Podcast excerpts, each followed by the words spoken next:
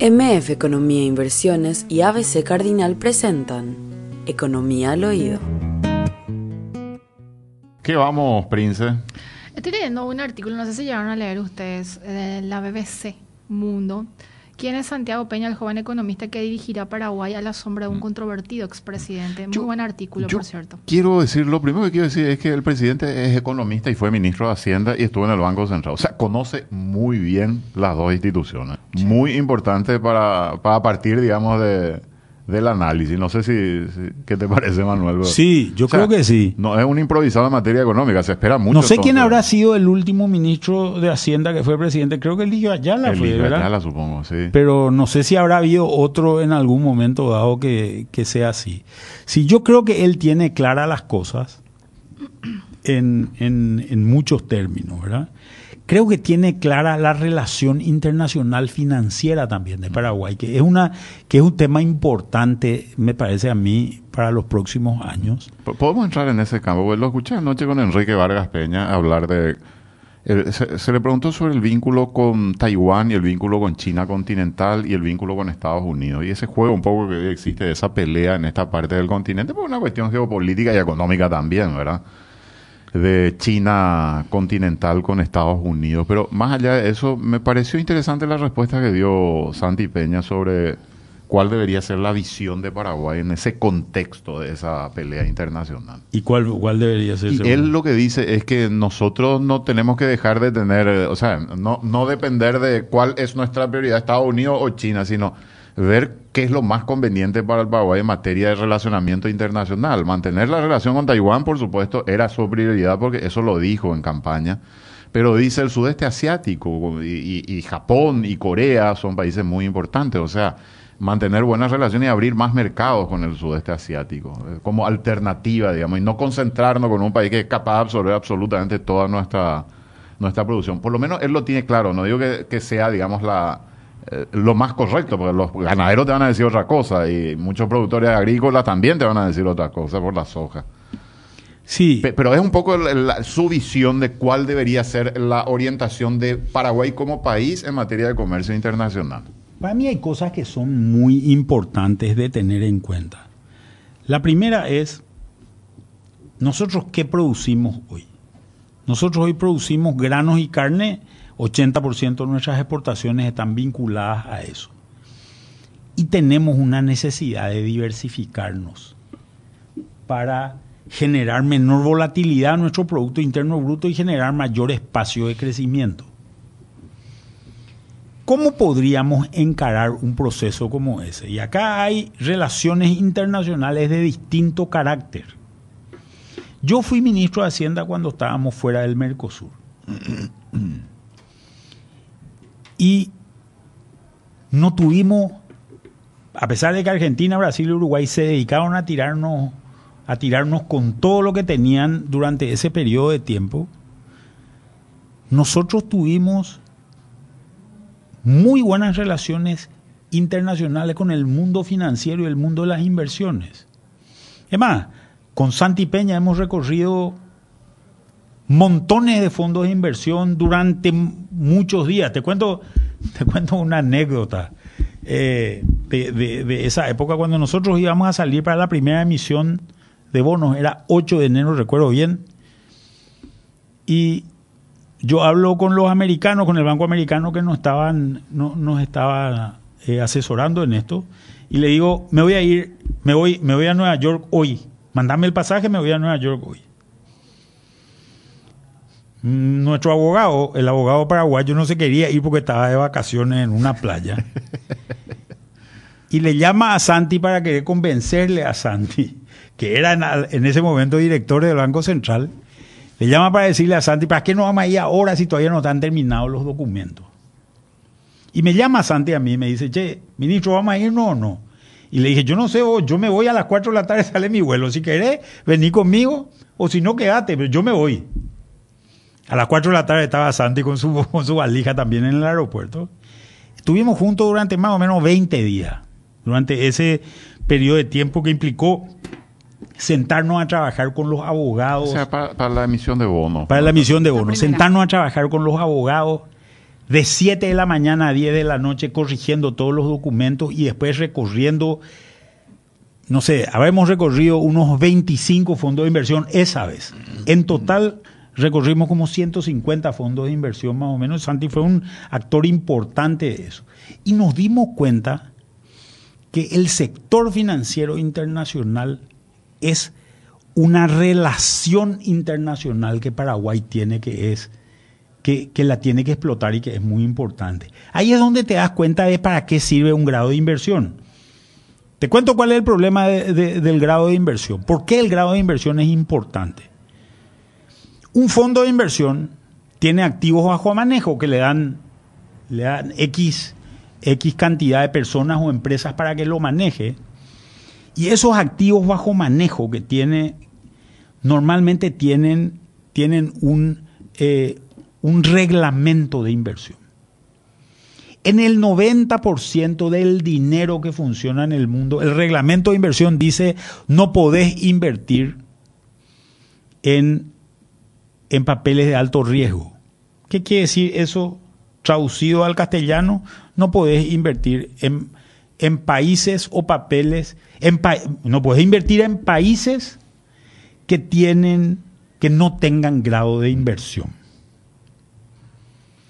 Entonces, cuando el bono soberano de un país no existe, o cuando el bono soberano de un país está calificado por debajo de grado de inversión, todas las empresas de ese país o no existen o están calificadas o están calificadas con bonos, con bonos por debajo del grado de inversión. Por tanto, el 90% del capital que existe en el mundo ni siquiera mira ese país. Ahora, eh, disculpame Manuel, ¿qué tan lejos estamos del grado de inversión, me pregunto yo, y qué tanto nos beneficia o nos perjudica la elección de Santiago Peña? Y no fundamentalmente él como figura, porque él tiene, una imagen que es, muy diferente a la que tiene hoy Horacio Cartes, por ejemplo, que es su mentor político y que va a tener incidencia en el gobierno y que él defiende públicamente, ¿verdad?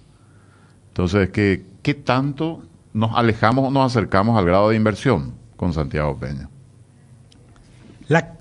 nosotros, más o menos, los reportes sobre de, de, entidades calificadoras son muy claros en general sobre Paraguay. Los que van saliendo y te dicen, Paraguay tiene una buena economía, tiene una estabilidad macroeconómica, tiene alta dependencia del sector agrícola y por tanto del clima, que tienen que trabajar en diversificar y lo están haciendo. Y por otro lado te dice, Paraguay tiene un sistema político bastante inestable y bastante poco confiable en el, en el mediano plazo. Esto te dicen.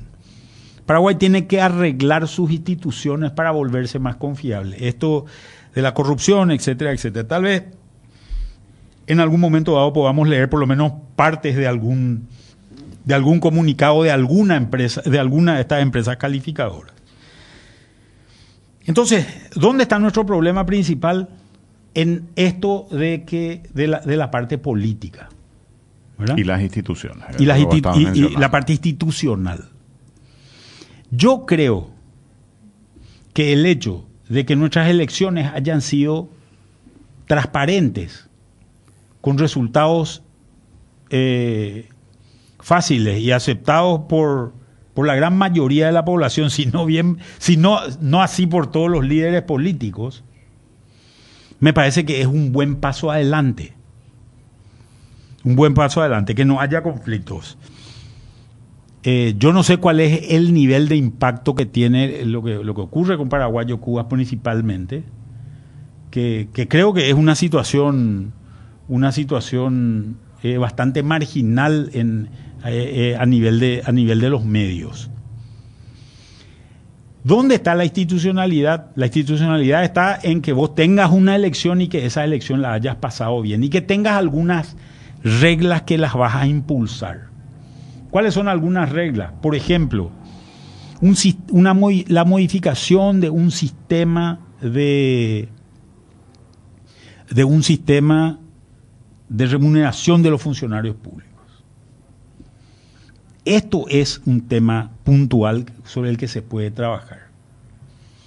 Yo creo que si nosotros solucionamos el problema de caja fiscal, pero más allá del tema de caja fiscal, del tema jubilatorio, e incluimos a un porcentaje elevado de la población dentro de un régimen jubilatorio, la situación puede mejorar.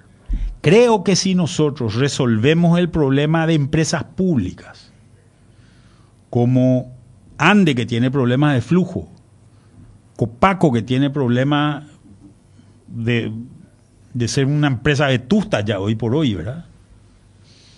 En realidad vamos a ir dando pasos en este tema de la institucionalidad.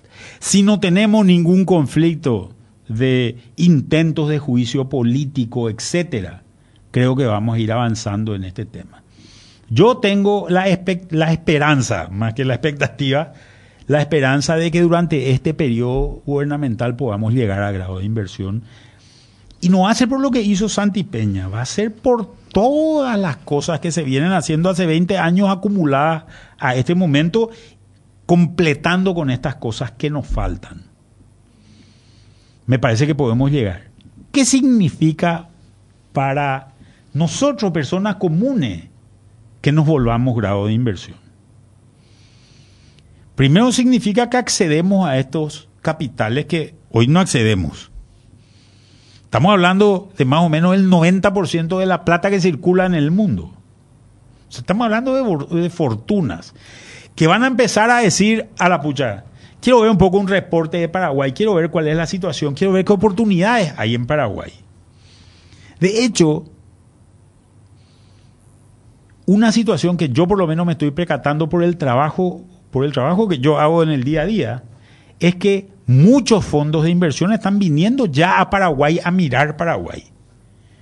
Ya están empezando, yo me reúno una o dos veces por semana con gente que viene afuera y me dice, queremos saber tu opinión de qué es lo que vos pensás sobre Paraguay. Muchos fondos de estos yo los conozco porque han invertido en, papeles soberanos de Paraguay. ¿Qué te preguntan concretamente cuando queremos saber cómo está Paraguay? ¿Pero qué te preguntan, Manuel? Y bueno, hasta hace poco, la última vez que me reuní me preguntaban cómo van a salir las elecciones. Y le decía, yo no soy político, yo no soy analista político. tampoco. ni adivino, no sé cómo van a salir, ¿verdad? No sé cómo van a salir, pero la otra pregunta muy importante, ¿vos crees que va a haber un cambio de modelo? Y mi respuesta a eso siempre era, yo creo que acá en Paraguay nosotros tenemos matices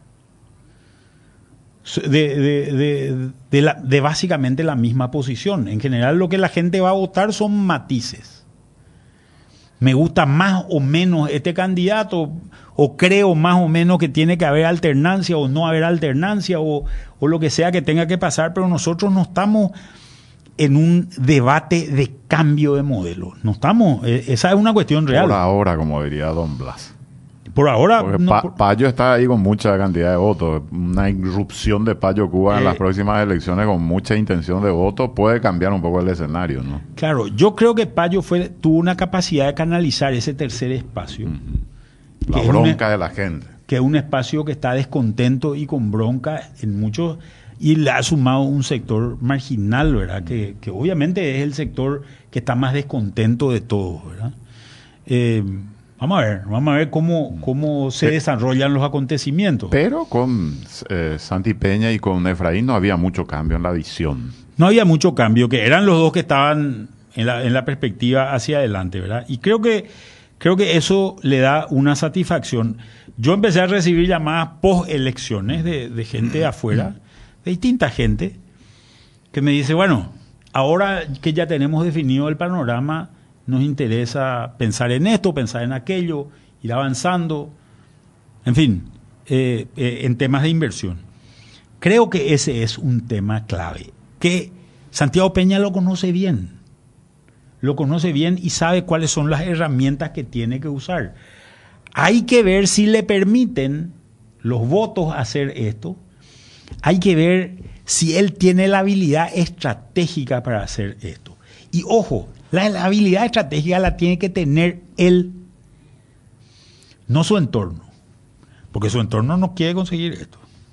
Al contrario, les va a perjudicar posiblemente al entorno. No, no, a lo que me refiero es, si vos tenés que avanzar en una reforma, en, en una reforma del sector jubilatorio, si vos tenés que avanzar en una reforma de, Del servicio civil.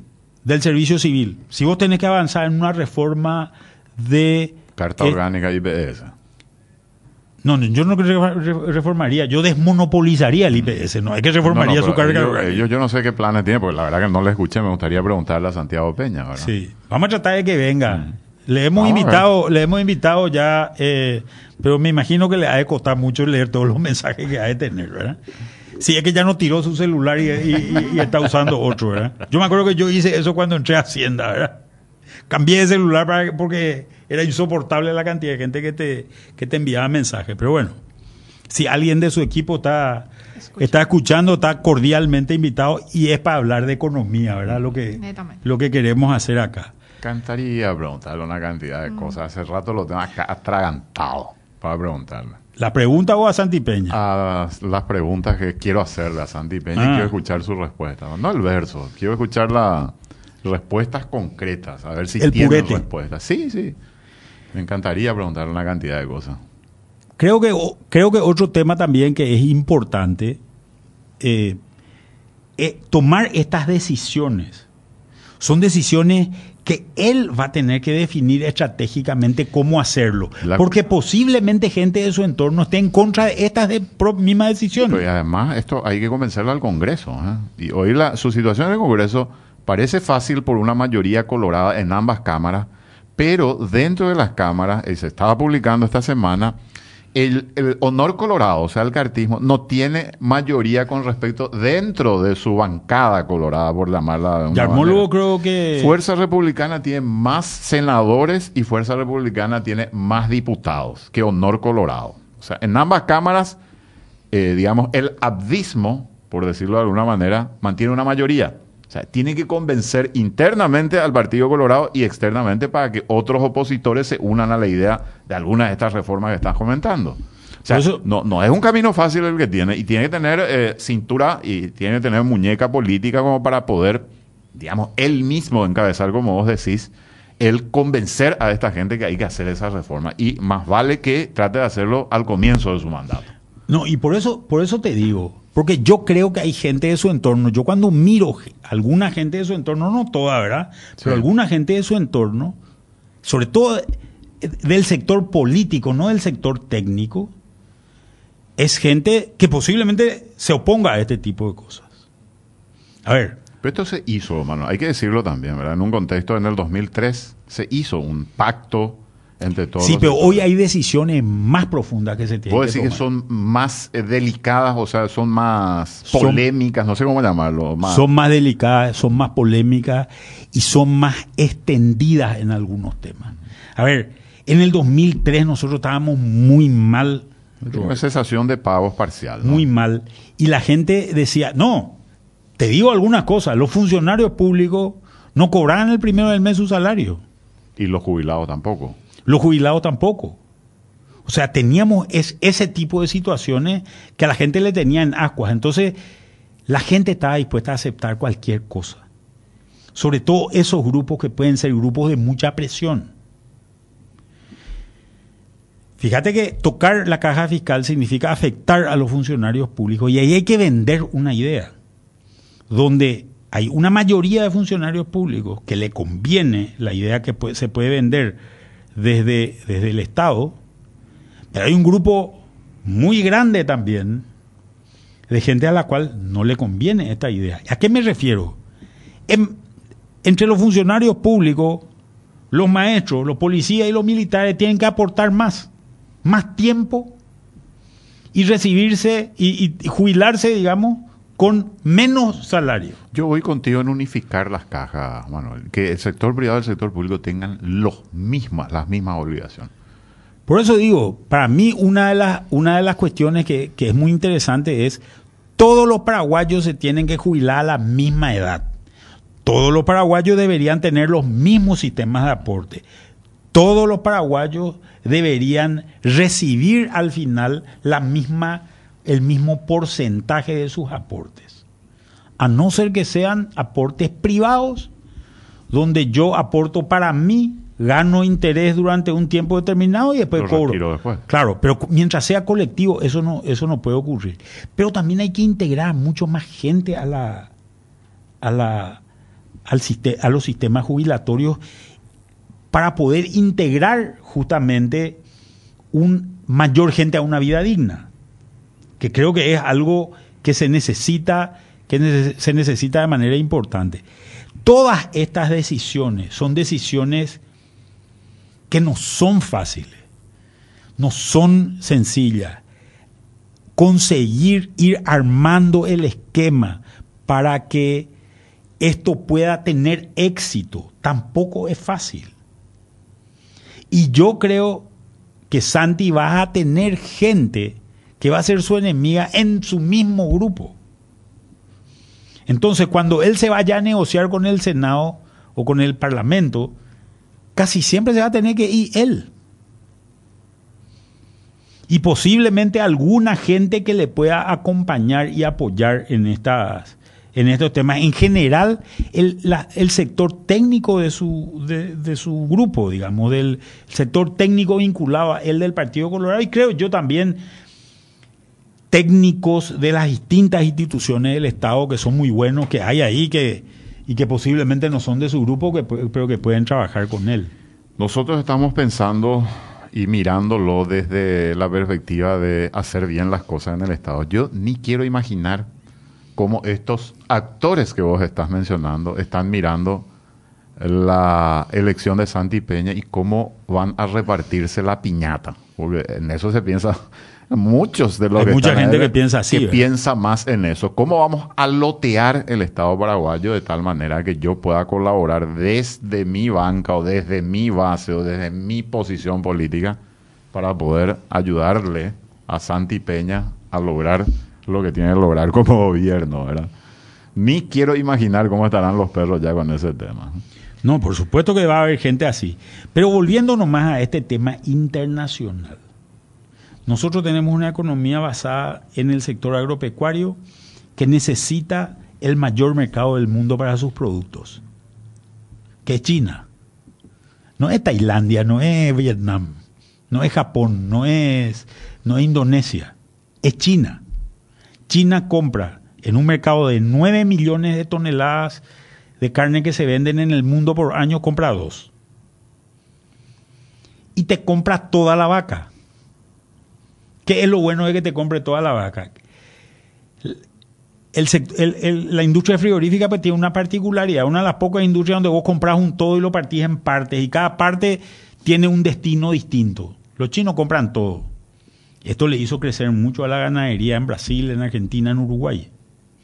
Lo mismo soja. O sea, ¿no te convence el argumento de ir al sudeste asiático y diversificar más los mercados? No, no, no. Es, no es la realidad de lo que se ve en otras cosas. En soja, que es nuestro otro producto grande, el 75% de la soja que se vende en el mundo, que, que es- está cerca de las 100 millones de toneladas año, es China. Los chinos compran todo y los chinos no van a producir más soja de la que producen porque se han especializado en otros cultivos, arroz y maíz fundamentalmente.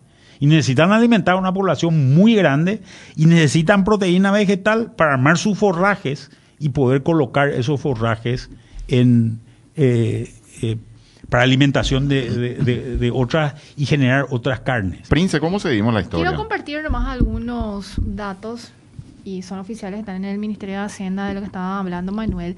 Son tres las calificadoras, las agencias que califican a Paraguay, la Standard Poor's, Moody's y Fitch.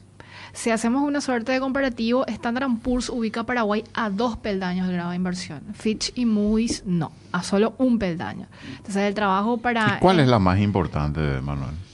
¿O las tres son importantes? No, las tres son igual? importantes. Normalmente todos los papeles, y hay más que esas, ¿eh?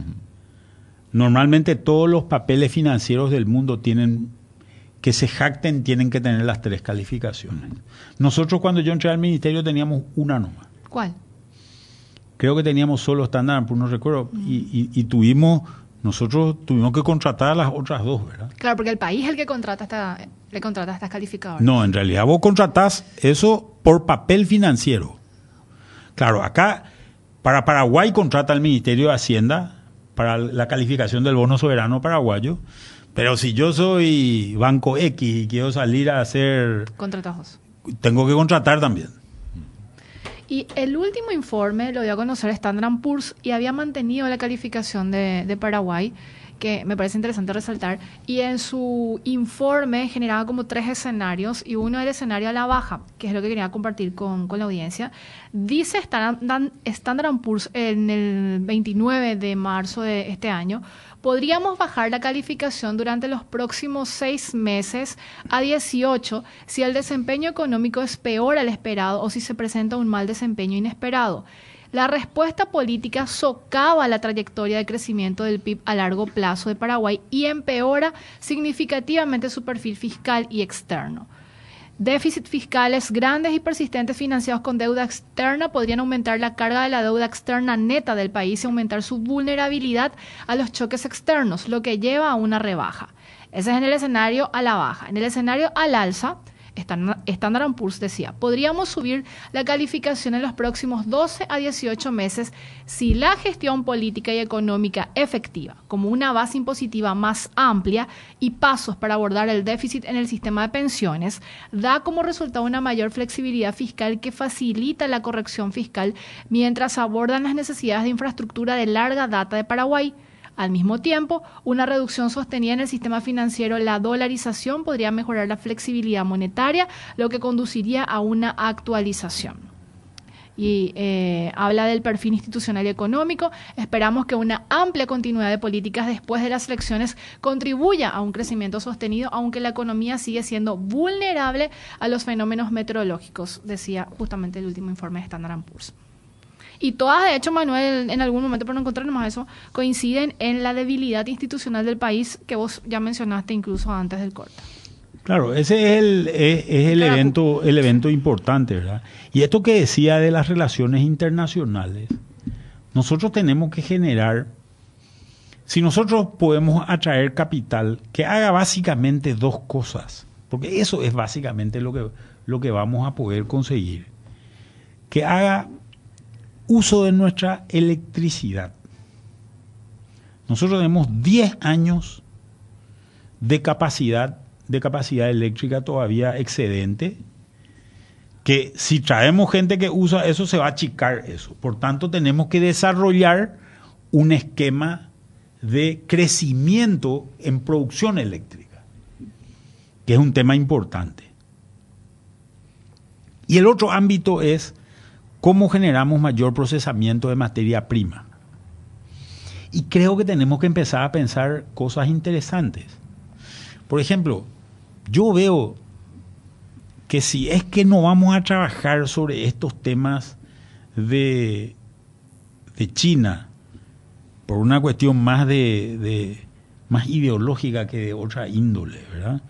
O más de presión tal vez de, de otros sectores, tenemos que empezar a buscar otras alternativas. Una alternativa interesante podría ser, por ejemplo, la India. La India es hoy el país más poblado del mundo. Superando a China, sí. Y si bien tiene muchos pobres, es un país que viene creciendo a ritmos de entre 6 y 8% todos los años, ¿verdad? Y viene integrando mucha gente a su población de clase media. Nuestro problema es que ellos no, no, no consumen carne, carne eh, bovina, pero sí podríamos trabajar mucho sobre el tema de proteínas y aceites vegetales, ¿verdad? Por ejemplo, para eso nos puede servir y ellos tienen una tecnología acá ya hay empresas indias instaladas en Paraguay trabajando en ciertos... Tiene mucho de tecnología también, Manuel. Tiene mucho de tecnología. Transferencia de tecnología, que es lo que hablábamos en un corte, ¿verdad? De, lo que necesitamos realmente. Y después hay una cosa que es importante, que la hablábamos en el corte también, Roberto, que Paraguay tiene la posibilidad hoy de atraer poblaciones de otros países. Gente capacitada. Por, por sus condiciones y de hecho lo ha hecho en varias oportunidades. Lo ha hecho, por ejemplo, gran parte de la agricultura mecanizada paraguayo, la, paraguaya, la agricultura moderna, la han traído los brasiguayos. Don Carlos Antonio López ya hacía eso. Don Carlos. Traía a los ingleses. Después, Traía a los ingleses. Mariscal le trajo a franceses. Sí. Por cuestión arquitectónica, por ejemplo, ¿no? O Exacto. sea, si vos querés una política de cerebros. desarrollar un sector para el, para el ferrocarril, a, a los ingleses. Entonces, si vos querés desarrollar determinados sectores, eso que vos hablabas de los semiconductores, ¿por qué Taiwán no nos transfiere la tecnología? ¿Por qué no hay plantas instaladas acá en Paraguay? Sí, sí tenemos una buena relación con Taiwán. Ellos son los, Los reyes del mundo. del mundo en materia de semiconductores. Entonces, de tecnología. Esa es- eh, esas son situaciones, esas son cosas que nosotros podemos trabajar.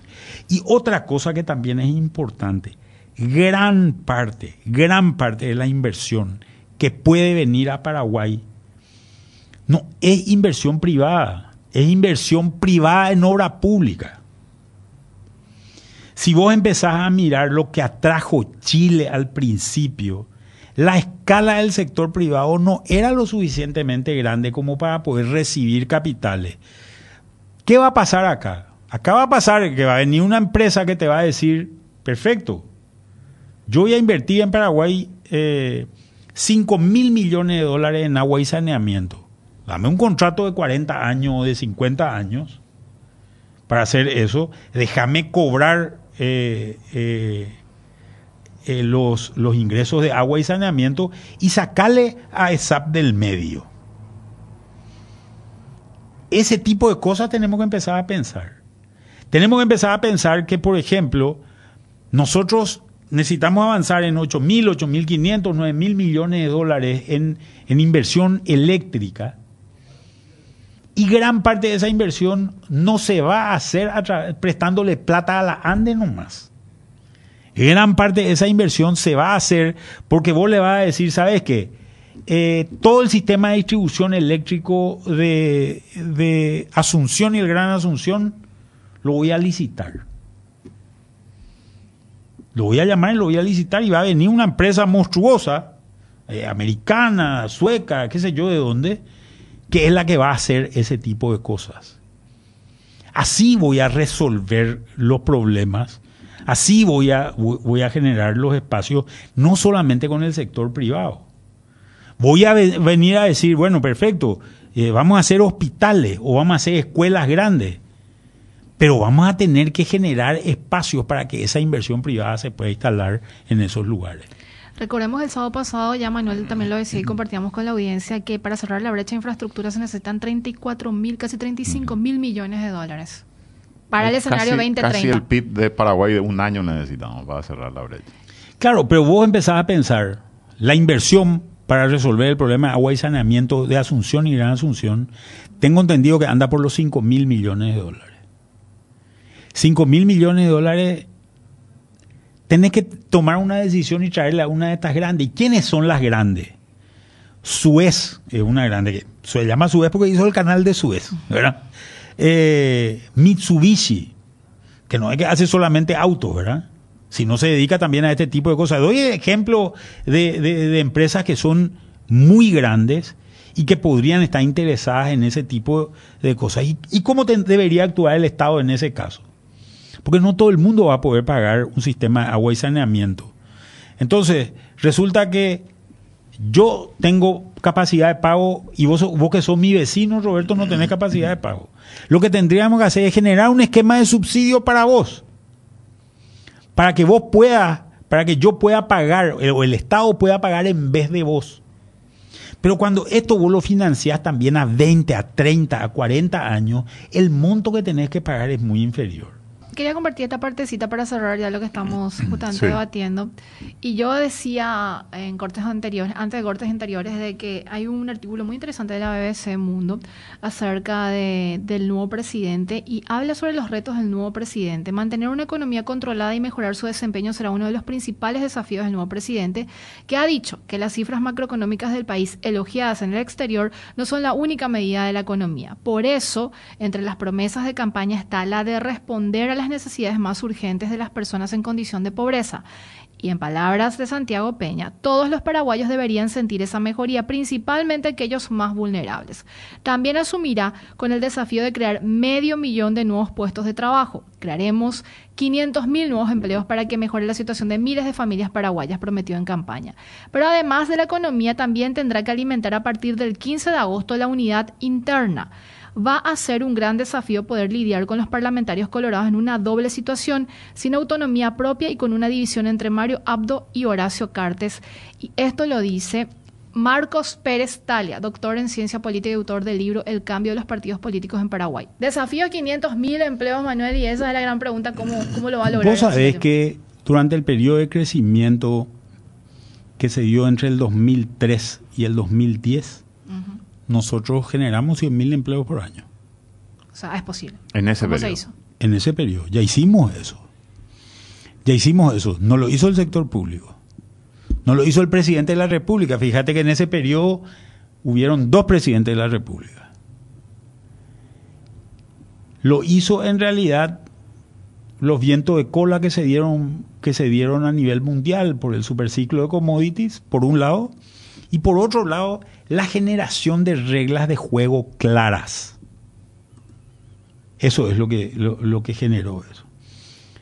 Yo creo que ahora, lo decía ahí, cuando, cuando leías los Standard Poor's se notaba, ahora ya no podemos seguir invirtiendo solamente a través de deuda. Tenemos que buscar otra alternativa de hacer cosas. Pero si nosotros, por ejemplo, vuelvo a repetir, tenemos un sistema de tratamiento de agua y saneamiento en Gran Asunción y conseguimos una inversión de 5 mil millones de dólares.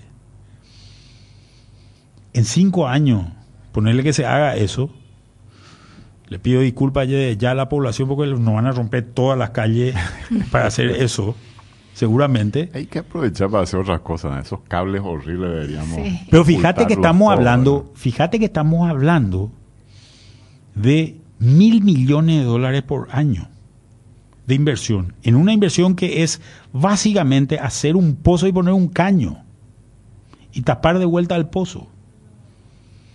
Gran parte de esa inversión, ¿sabe con qué se paga, Roberto? La otra vez le escuché a gente Ande que decía 56% son las pérdidas de Ande. Seguro que es más que eso, ¿verdad? A mí lo ya me dijeron que era 70, pero ellos reconocen 56. 56. Eh, eh, Esto dijo un... eh, Estaba escuchando por radio, no me acuerdo ni qué programa ni qué radio. Porque ah, para mí que es menos. ¿ah? 56% reconocidos por ellos. De todo modo, a mí gente que vino a estudiar acá el sistema me dijo las pérdidas están entre 60 y 70. Nosotros acortamos, las pérdidas promedio a nivel mundial son de 30% de agua.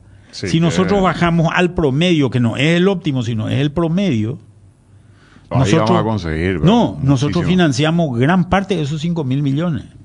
O sea, ahí tenemos la financiación. Con eficiencia, no. Pero no vamos a hacer nosotros que haga una empresa que sabe de lo que está hablando. ¿verdad? Dale un contrato de largo plazo. Este tipo de decisiones son decisiones que va a tener que tomar, este, va a tener que animarse a tomar este gobierno. Pero fíjate, fíjate que eso es seguramente patear contra la gente de SAP. Eso es lo que yo quiero escuchar, eh, hablarlo con Santiago Peña. ¿Qué planes tienen ellos sobre Pues esto no se habla, Manuel. Y vamos a invitarle, estamos De tratando no de invitarle. habla. Bueno, tenemos que irnos, gente. Gracias por la compañía. MF Economía e Inversiones, ideas globales para necesidades locales. Visítanos en www.mf.com.py.